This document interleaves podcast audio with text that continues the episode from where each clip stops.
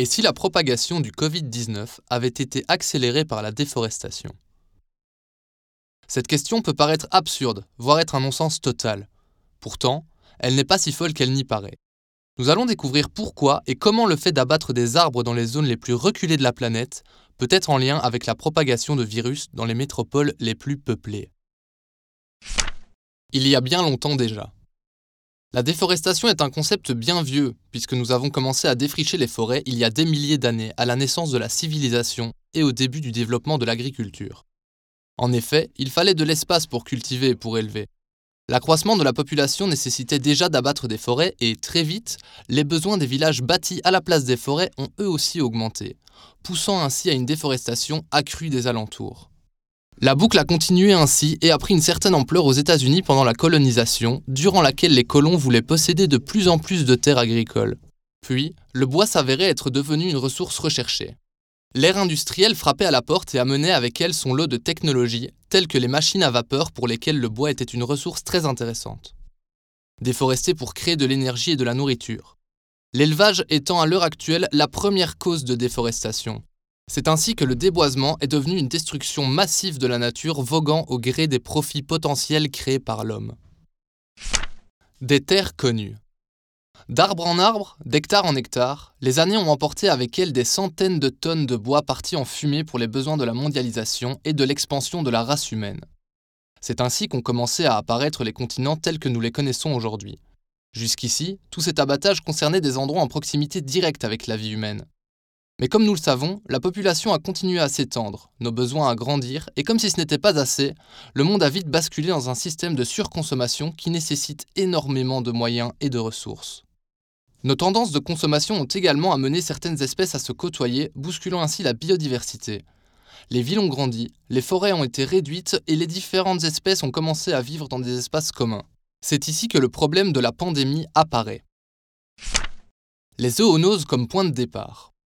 Les zoonoses sont des maladies infectieuses transmises des animaux vertébrés vers l'être humain et existant en réalité depuis des milliers d'années, telles que la variole, la rougeole, les oreillons ou encore le VIH, transmis lui par un singe.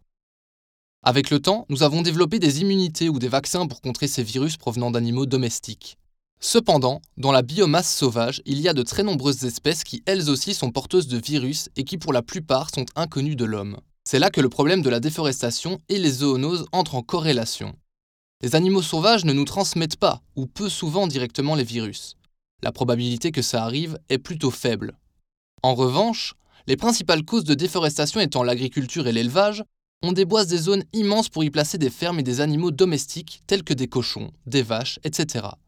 Ainsi, ces animaux se retrouvent à proximité directe des biomasses sauvages et sont exposés à un risque élevé de contamination.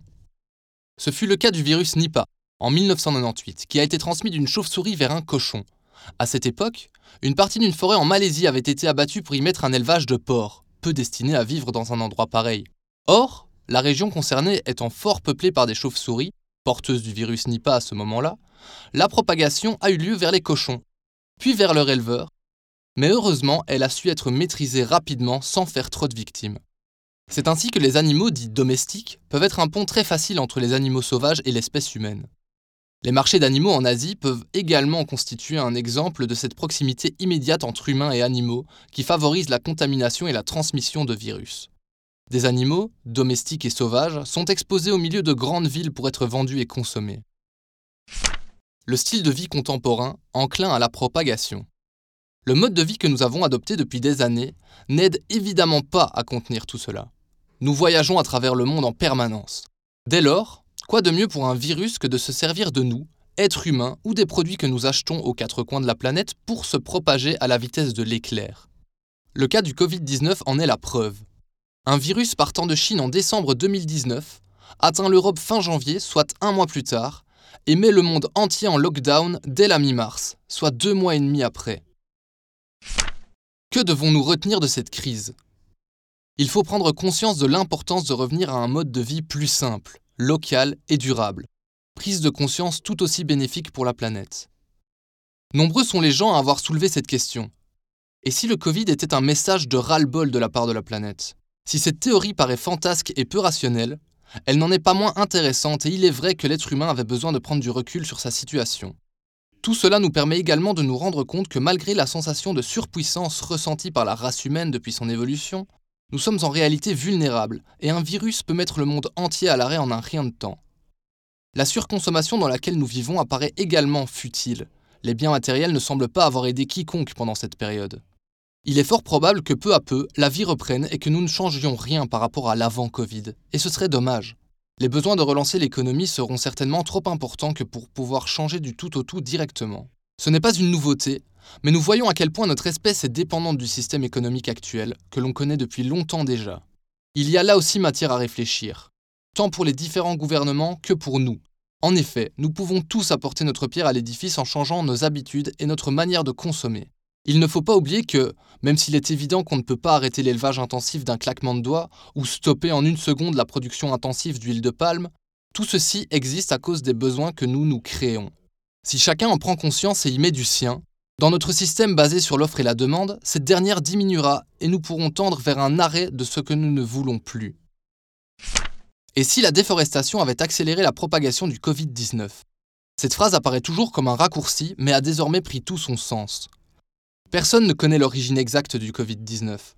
Plusieurs hypothèses mettent en cause la consommation d'animaux sauvages, et de toute évidence, la zoonose peut être à envisager. Le virus peut également avoir été transmis via un animal intermédiaire, qui aurait pu être acheté, consommé sur le marché ouvert de Wuhan, ville d'origine du virus, réputé pour être très diversifié en animaux exposés et vendus. Aujourd'hui, les humains voyagent en permanence autour du globe et les produits qu'ils consomment également. Un mode de vie qui facilite la transmission rapide de virus. La déforestation et le Covid-19 n'ont donc peut-être pas un lien direct, mais les différentes raisons et conséquences du premier facilitent grandement la transmission du deuxième.